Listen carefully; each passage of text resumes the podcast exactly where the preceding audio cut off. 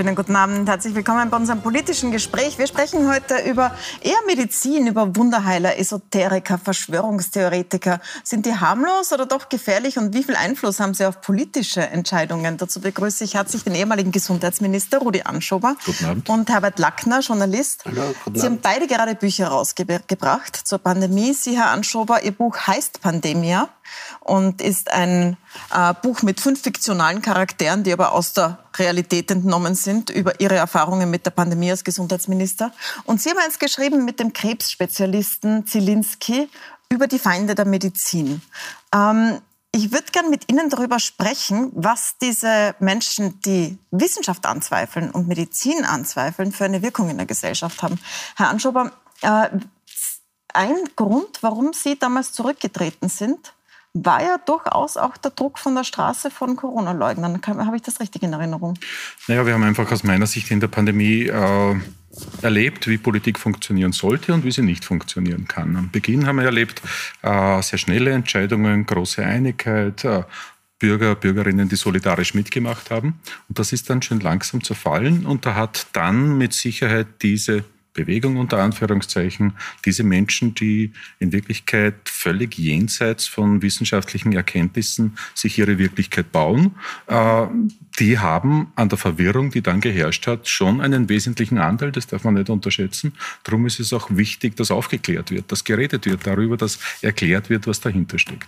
Und würden Sie sagen, dass die Politik damals auch reagiert hat darauf? Weil in Ihren letzten, ich meine jetzt, um es nochmal in Erinnerung zu rufen, Sie waren bis äh, im Frühjahr 2021 mhm.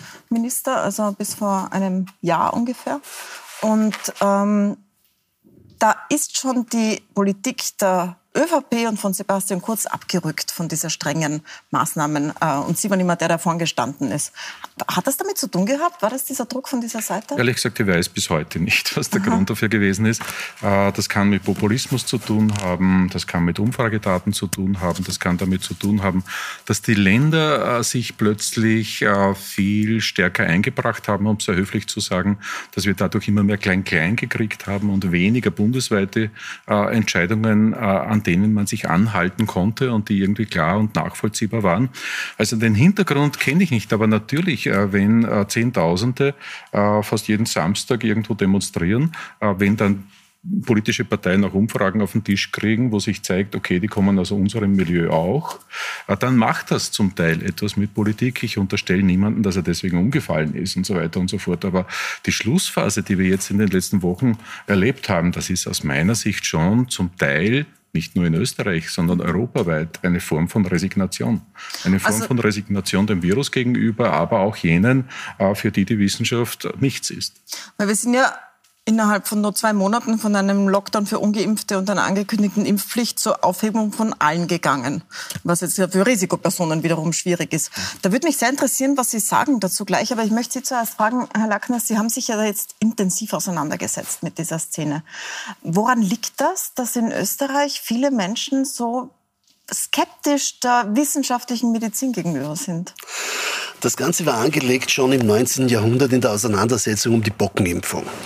Bocken war eine Krankheit, die jahrhundertelang äh, äh das, das, uns das Leben geprägt hat. Es sind an Bocken ungefähr so viele Menschen gestorben wie an Krebs heute. Äh, nur jetzt, es hat junge Menschen auch betroffen. Nicht? Krebs äh, betrifft im Durchschnitt auch die ältere äh, Population. Das hat alle Bevölkerungsschichten getroffen und das war natürlich ein, ein, eine Krankheit, gegen die man nichts tun konnte. Die Impfung gab es schon relativ früh, schon im 18. Jahrhundert. Sie war am Beginn nicht ganz ungefährlich, aber ungefähr ab 1800 war sie sehr, sehr wirksam und ab 1874 hat es im Deutschen Kaiserreich eine Impfpflicht gegeben. Und das war sehr wirksam. Es sind vorher pro Jahr 170, 180.000 Menschen gestorben im, im, damaligen neuen Deutschen Kaiserreich. Äh, und, und ab 1879 hat es noch drei oder vier äh, äh, Bockentote gegeben. Also das war eine hochwirksame Impfung und da hat sich diese Impfpflicht wirklich ausgezahlt. Warum, warum wenden sich die Menschen von so etwas ab? Genau zu dieser Zeit, als diese Impfpflicht in Deutschland eingeführt wurde, von Otto von Bismarck übrigens, vom, vom, vom Reichskanzler Bismarck, haben sich zwei Tendenzen herausgebildet, die gegen diese Maßnahmen aufgetreten sind. Das eine waren Völkische, würde man das nennen, oder äh, Rechtsradikale, würde man sie heute nennen. Äh, äh, die haben gesagt, ja, das sind die Juden, die haben das erfunden und die Juden wollen nur daran verdienen und, und diese, das ist giftig, was euch die da reinspritzen und das ist, das ist, das ist furchtbar. Und das andere waren, waren, war diese neu, damals neue Lebenskulturbewegung. Äh, man könnte das als Vorläufer der, einer, einer Grünbewegung bezeichnen, ohne dass ich jetzt den Grünen unterstellen will, dass sie so, so, so dicken. Aber, aber das, das waren also äh, Naturheiler, äh, äh, Homöopathen, Turner, Nudisten. Das, das hat sich in vielen, äh, in viele Verästelungen aufgezeigt. Also so wie man es jetzt auch hört. Also man soll in der Natur draußen unterwegs ja, sein, sein genau, Immunsystem stärken, Sport betreiben, ja, sich das, gesund das, ernähren und ja, dann passt das, das schon. Das ist natürlich, das, das stimmt natürlich nicht. Gegen mhm. ein Virus kannst du kannst noch so viel Sport betreiben oder nur so viel spazieren gehen, das, das nutzt nichts. Im Gegenteil, also der, der, der Christoph Zielinski, mein Co-Autor, der, der wirklich ein, einer der angesehensten Ärzte Österreichs und der erklärt das da auch, dass ein starkes Immunsystem in dieser, in die, bei dieser Pandemie eher ein Problem ist, weil das Immunsystem dann so heftig reagiert auf diesen Virus, auf dieses Virus, dass, mhm. dass die Leute dann erst recht ins Spital und in die Intensivstation kommen. Aber das ist kein schlechtes Stichwort, wenn Sie sagen, das ist ja so wie die, ein Vorläufer der Grünbewegung, weil es waren ja verschiedene die da, oder es sind ganz verschiedene Gesellschaftsschichten. Herr Anschober, Sie haben sich ja zusammengesetzt mit ein paar in der Aufarbeitung dieser Pandemie. Und da sind ja durchaus Leute dabei, die gerade noch grün gewählt haben. Jetzt sprechen wir vielleicht nicht von denen, die, die der Impfung skeptisch gegenüberstehen, weil sie neu ist, weil sie Fragen haben, weil nicht alle Fragen beantwortet sind. Das gibt's und das gibt, da gibt's rationale Gründe. Aber es gibt auch diese grundsätzliche Ablehnung. Was haben Sie herausgefunden bei Ihren Gesprächen? Naja, dass es eine extrem heterogene, vielschichtige Gruppe ist, die eigentlich fast nichts miteinander zu tun hat. Das ist das Absurde auf den ersten Blick. Äh, von allen Parteien äh, frühere Wähler und Wählerinnen dabei sind, geht quer durch. Mein Eindruck, also zum Beispiel äh, die Persönlichkeit eines Menschen äh, im Buch äh, nachgezeichnet, der mir erzählt hat, zu diesen Verschwörungstheoretikern, nämlich lange vor der Pandemie schon ist er zu denen gekommen, ist er dadurch gekommen, dass er zunächst einmal eine Bürgerinitiative gegründet hat gegen Handymasten. Okay, er hat sich betroffen gefühlt, hat sich Sorgen gemacht wegen der Strahlungen. Und dann hat es eine Seite auf Telegram gegeben, die gegen diese Handymasten Stimmung gemacht hat und da hat er sich irgendwie angesprochen gefühlt. Also die verstehen mich äh, in der Geschichte und haben ihn mitgenommen. Und schon langsam hat er immer mehr von diesem Gedankengut übernommen. Und wie dann die Pandemie gekommen ist, haben ihm die gesagt, das Virus gibt's gar nicht. Äh, und äh, ich glaube, dass es ja sehr viel auch mit Kontrollverlust hat, was äh, zu tun hat, was wir da bei der Pandemie erlebt haben und erleben. Wir sind auf Sicherheit ausgerichtete Menschen, gerade in unserer Gesellschaft. Tod ist etwas, äh, was wir wegschieben aus dem Grund was wir nicht hören wollen, nicht wahrnehmen wollen. Und äh, dann hat die Pandemie einen absoluten Kontrollverlust für ganz viele Menschen gebracht. Ich habe vieles nicht mehr tun können, was ich vorher machen konnte. Eingriffe waren da, der Tod ist plötzlich präsent gewesen, äh, etc. etc. Und manche in unserer Gesellschaft hat es gegeben, die das einfach nicht gepackt haben, äh, die quasi äh, aus großer Angst heraus, weil sie diesen Kontrollverlust nicht geschafft haben, äh, gesagt haben, das gibt's nicht die Ursache dafür, dass ich Angst haben äh, muss, die gibt's gar nicht. Und deswegen wende ich mich gegen die, äh, die äh, mich schützen wollen davor. Äh, und das ist die Absurdität ohnegleichen, weil Nein, man das auch waren nicht, ja auch Sie persönlich. Also ja, waren ja, Sie waren ja quasi Repräsentant dieses genau. Systems, das dabei Von dort sind dann auch die ersten großen äh, Morddrohungen gekommen, die den Wolfgang Mückstein jetzt auch zum Aufgeben äh, gezwungen haben, de facto. Denn man muss das schon sehen, da wird oft ein bisschen gewitzelt über Politik und über, äh, über Betroffenheiten und über Bedrohungen und Personenschutz etc. etc. Aber der Wolfgang Mückstein, der hat zwei Kinder. Äh, und da denkst du schon etwas, wenn du tagtäglich eine frische Drohung, die glaubwürdig ist nach Meinung des Verfassungsschutzes, am Tisch kriegst. Ähm, bei mir war das äh, damals auch so. Wenn man abgeschottet wird, wenn man keinen Dialog mehr mit Bürger und Bürgerinnen hat, äh, weil sich die Exekutive Sorgen macht, dann ist das nicht lustig und dann ist das schon die halbe Miete derer, die das erreichen wollen, nämlich dass es diese Einigkeit in der Gesellschaft nicht gibt. Aber haben Sie es selbst auch ernst genommen? Also wenn man als Politiker bekommt, bekommt man ja wohl alles Mögliche ab. Die Menschen verwenden sie als Projektionsfläche ja auch und nicht unbedingt als Person. Hassen sie nicht vielleicht als als, als private Personen würden jetzt da hingehen. Hab, haben Sie's, waren da Sachen dabei, wo Sie gesagt haben, so okay, das klingt wirklich? Ich habe drei unterschiedliche Phasen erlebt. Die erste Phase war so im Oktober, November 2020, wie diese Gruppe so im Entstehen gewesen ist, immer stärker geworden ist. Äh, das war die erste Morddrohung von einem Kleinunternehmer und äh, ich habe mir vom Verfassungsschutz die Telefonnummer gegeben, geben lassen und habe mit dem telefoniert und habe gesagt, sag mir, was fällt da eigentlich ein? Das ist eine völlig absurde Geschichte. Und haben wir eine halbe Stunde telefoniert, gestritten miteinander und am Schluss waren wir einig, so kann man nicht umgehen miteinander, war erledigt. Äh, er dann, bringt sie doch nicht um. Er bringt mich doch nicht um, genau. äh, drei Wochen später äh, Demo vor dem Gesundheitsministerium, äh, schon dunkel gewesen. Und damals habe ich das erste Mal das Gefühl gehabt, so, und wenn ich jetzt nicht rechtzeitig ins Auto reinkomme, äh, kann es ein Problem geben. Das war wirklich so. Grundsätzlich habe ich mir gedacht, äh, die, die da wirklich Drohungen äh, darstellen im Internet, ich glaube nicht, dass die tatsächlich in der Lage sind und äh, fähig sind dazu, dass sie das auch umsetzen.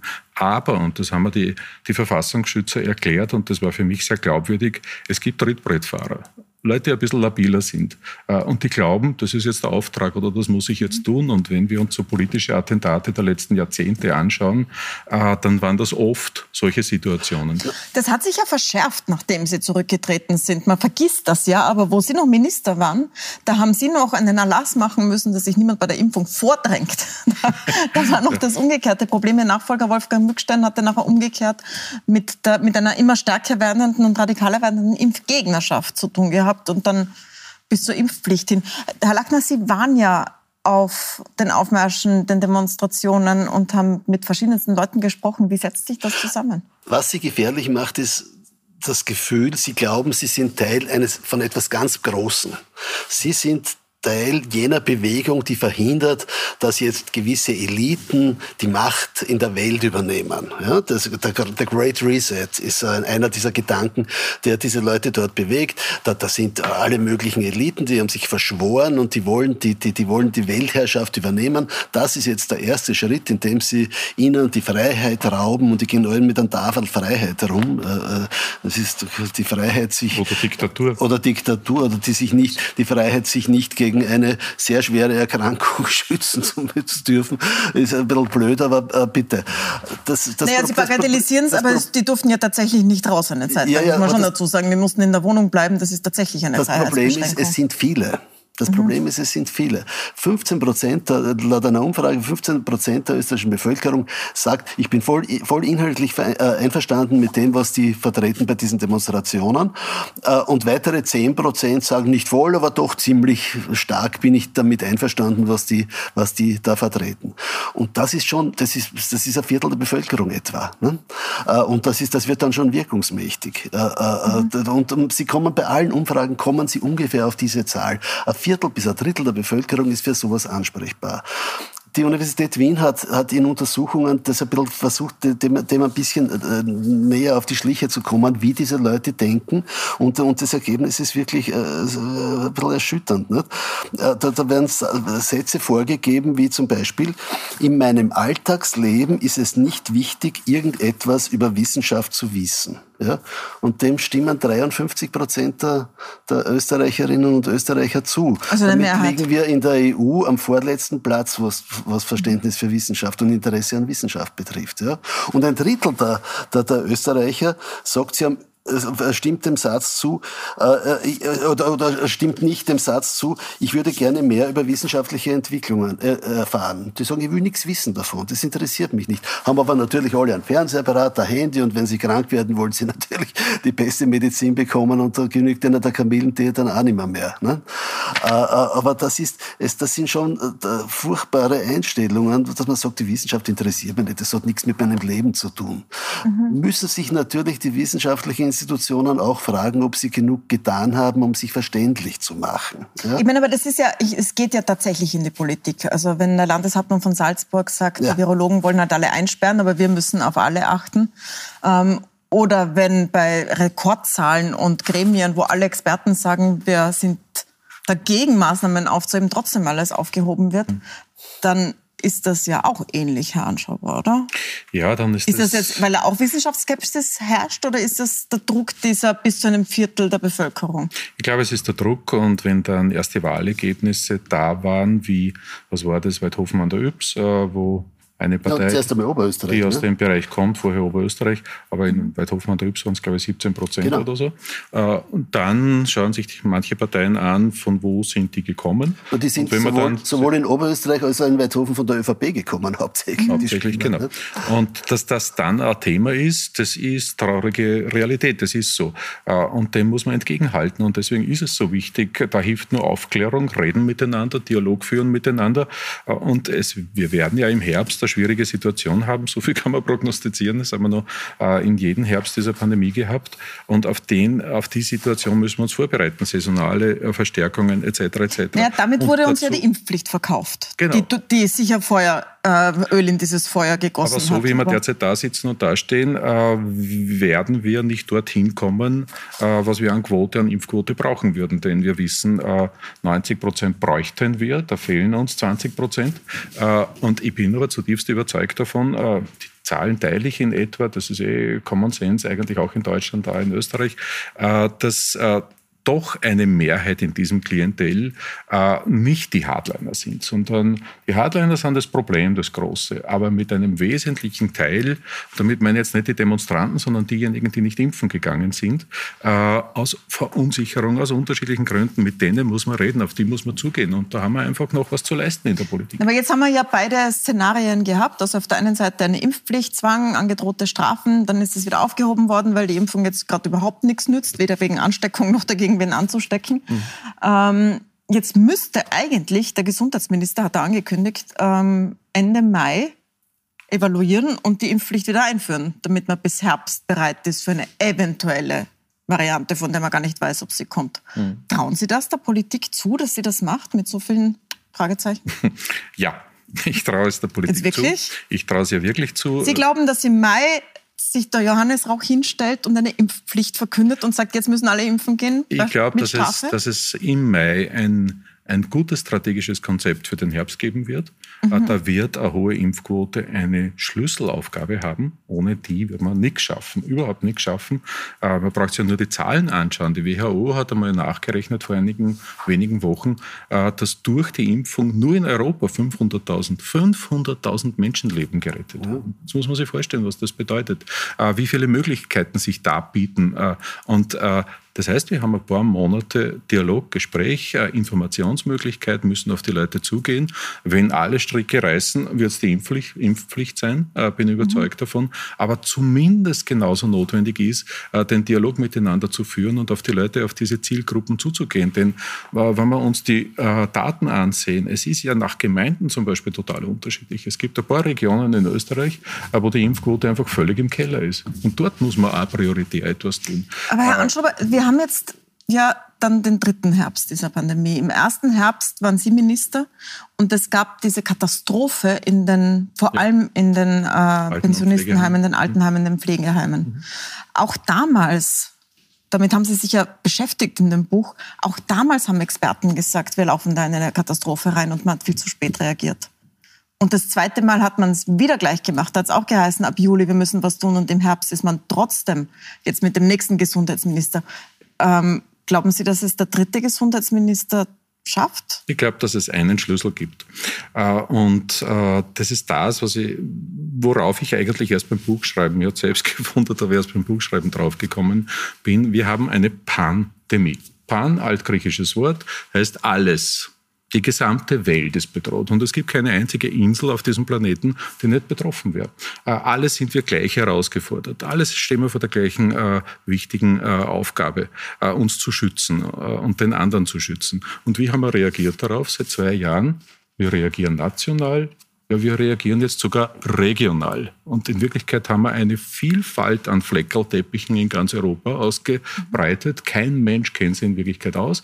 Äh, und äh, das zerstört ja die Glaubwürdigkeit. Wer soll denn glauben, äh, dass das Virus in Salzburg eine andere Wirksamkeit als in Bayern hat zum Beispiel? Ist naja, sogar Virus. innerhalb von Österreich. Herr Lackner, genau. bevor wir eine kurze Pause machen, ähm, trauen Sie es der Regierung zu, jetzt nochmal eine Kehrtwende hinzulegen, mitten im Mai, wenn es wirklich vorbei sein wird? Da muss ich dem Rudi Anschober leider widersprechen. Ich glaube nicht, dass der Gesundheitsminister äh, im Mai eine Impfpflicht verhängen wird.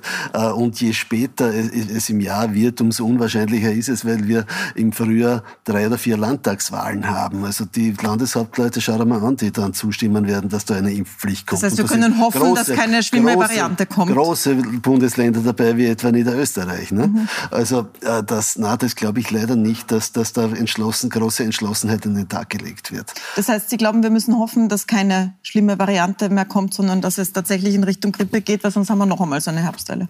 Ja, ja also die, die spanische Grippe hat zwei Jahre lang gewütet und ist dann langsam in eine normale Grippe übergegangen. Damals gab es übrigens den ersten Gesundheitsminister in ganz Europa, hat Österreich damals eingeführt, ein gewisser Horbaschewski, der hat gar nichts gemacht, der hat sich nichts machen getraut. Ja. Der hat nur gesagt, na, das geht, da kann man nichts machen. Die Leute stecken sich sowieso Und wir erleben ja vielfach ganz ähnliche Parallelen zwischen der spanischen Grippe und der politischen Reaktion, Föderalismus, Populismus etc. Genau. und unserer jetzigen Situation. Wir machen eine kurze Pause und sind gleich zurück und sprechen dann noch, wie geht es da weiter und ähm, was hat eigentlich dieser Umgang mit Wunderheilern, Esoterik, Homöopathie im Land damit zu tun, dass wir in dieser Situation sind? Bleiben Sie dran.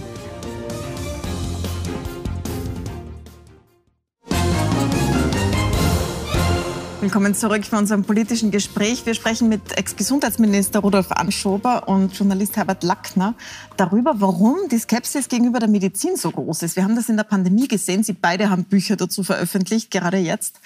Ähm, und Herr Anschober, wenn Sie sich ansehen, wie in Österreich Alternativmedizin, Wunderheilerwesen, anthroposophische Medizin behandelt wird, dann ist das ja auch recht gleichwertig.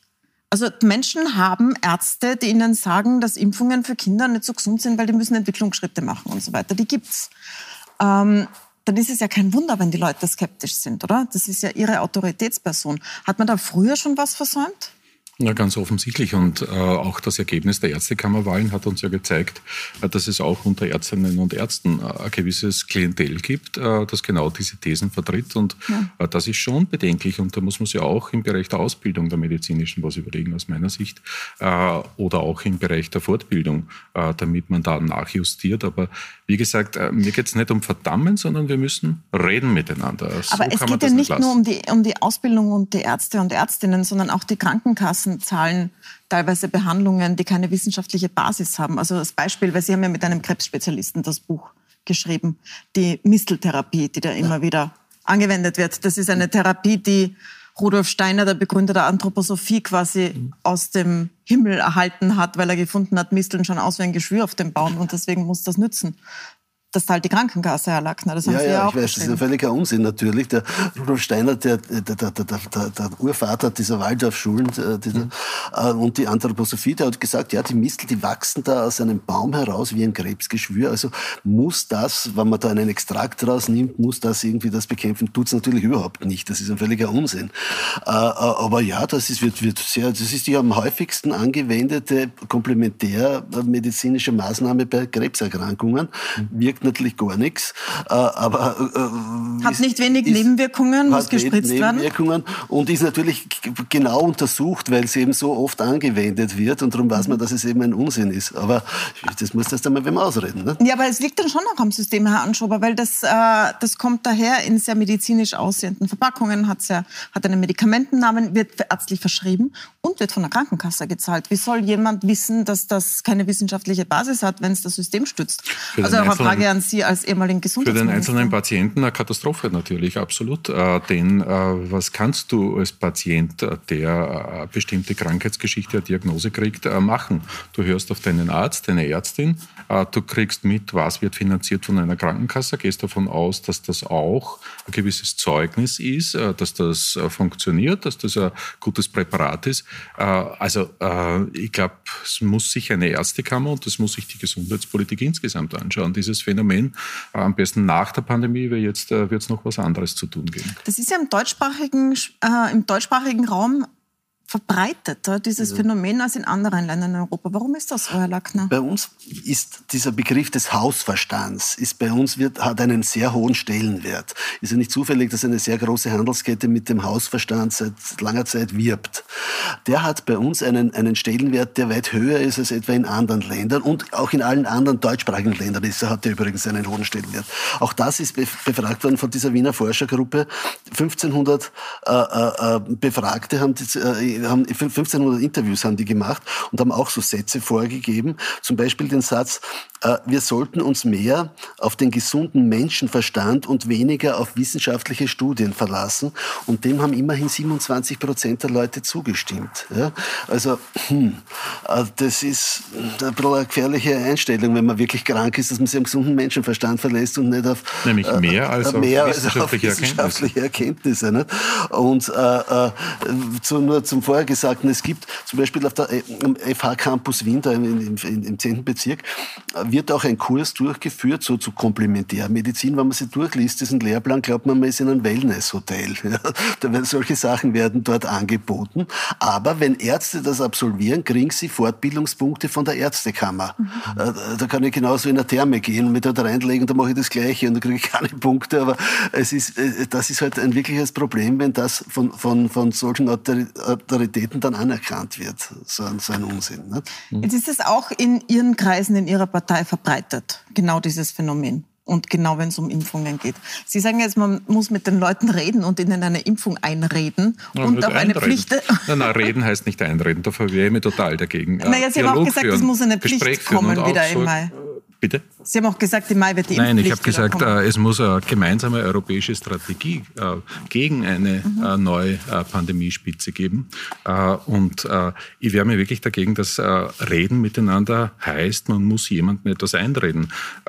es geht um ein Gespräch, das man führt auf Augenhöhe. Ich kann erzählen, ich habe im Jahr 2016 die Flüchtlingsagenten in Oberösterreich übernommen. Damals Situation, kleine Quartiere, die wir schaffen wollten, 85 Prozent der Gemeinden, die betroffen waren, viel Widerstand. Was haben wir gemacht? Wir sind in jede einzelne Gemeinde hineingegangen und haben uns dem Gespräch äh, gestellt. Äh, und wir haben niemanden überzeugt in Wirklichkeit. Aber am Schluss war es so, dass es keinen militanten Widerstand mehr gegeben hat und dass der Bürgermeister, die Bürgermeisterin, der Gemeinderat das akzeptiert hat. Es hat keine einzige Gemeinde gegeben, äh, wo es noch irgendeine Eskalation gegeben hat. Und ich glaube einfach, dass das eine gute österreichische Tradition ist, dass man sich zusammensitzt und dass man redet darüber, dass man sowas wie einen Österreich-Dialog miteinander macht, weil was ist denn die Alternative dazu? Eine Impfpflicht mit Strafen. Eine Würden Impfpflicht sagen, mit Strafen. Widerspricht sich das oder? Es widerspricht sich überhaupt nicht. Ich meine nicht, dass ich denke, dass die wirkungsvoll ist, die Impfpflicht mit Strafen, muss ich dazu sagen. Aber, ja, aber das ist die Alternative, die die Regierung vorgeschlagen hat und wo Sie gesagt Ziel. haben, Sie glauben, die kommt. Wir haben ein Ziel, das heißt, uh, über 90 Prozent Impfquote zu erreichen. Wir wissen, wenn wir die Dinge so weiterlaufen lassen wie derzeit, wird das ziemlich daneben gehen weit daneben gehen. Ich glaube, da sinkt man unter die 70 Prozent sogar, äh, wenn wir so weiter tun. Äh, also gibt es nur zwei Möglichkeiten. Das eine ist die Information. Information, Gespräch, reden miteinander, Aufklärung betreiben. Äh, ich bin einfach ein totaler Verfechter davon, dass man einem Pfleger, einer Pflegerin, einer Ärztin, einer Intensivstation zuhören, was das bedeutet, wenn du als nicht geimpfter infiziert wirst oder mit einer relativ hohen Wahrscheinlichkeit bedeuten kann welcher Krankheitsverlauf das ist. Das wissen ja ganz viele nicht. Äh, und darum geht's, äh, das zu transportieren, das sichtbar zu machen. Und selbstverständlich dazu stehe ich, wenn wir das Ziel nicht erreichen, dann ist der Gesundheitsschutz das Prioritäre. Aber das passiert ja schon seit langer Zeit. Also ich, Sie haben selbst haben ja wirklich argumentiert als, als Gesundheitsminister und auch jetzt wird argumentiert, was, wie wichtig es ist, dass man sich impfen lässt und wie die Wahrscheinlichkeit sinkt, dass man auf einer Intensivstation liegt und so weiter. Das äh, ist nicht Aber doof. Infokampagne das, ist ja was anderes, das, wie dass ein Minister sagt, äh, das sollte man. Das war das beste Beispiel einmal beim Rauchen. Seit Jahrzehnten wird gesagt, wenn ihr raucht, dann ist die Wahrscheinlichkeit, dass ihr alle möglichen Krebse bekommt, weit höher als, als wenn ihr nicht raucht. Naja, aber trotzdem rauchen so viele Menschen. Ne? Damit sind wir am Ende der Sendezeit. Das hat sich total gedreht. Naja, ist ein bisschen weniger Wer geworden. Wer raucht aber, jetzt aber, noch in einem Lokal? Naja, das, das ist verboten. Naja, ja, ja, ja. ja, warum ja, ist es verboten? Schwierig genug. Ne? Es hat Menschen gegeben, Hunderttausende, die sich dafür engagiert haben. Ja. Herr Anschuber, ist ja nicht durch Zufall vom Himmel gefallen kurz zum oder von Schluss, sonst Also wir bleiben doch noch beim Verbot und bei der Impfpflicht. kurz zum Schluss, wenn wir am Ende der Sendezeit sind. Sie sind jetzt als Landesrat schon mal äh, mit Burnout kurz einmal auf die Seite getreten und dann zurückgekehrt als Gesundheitsminister auch. Was müsste denn passieren, damit Sie nochmal in die Politik gehen?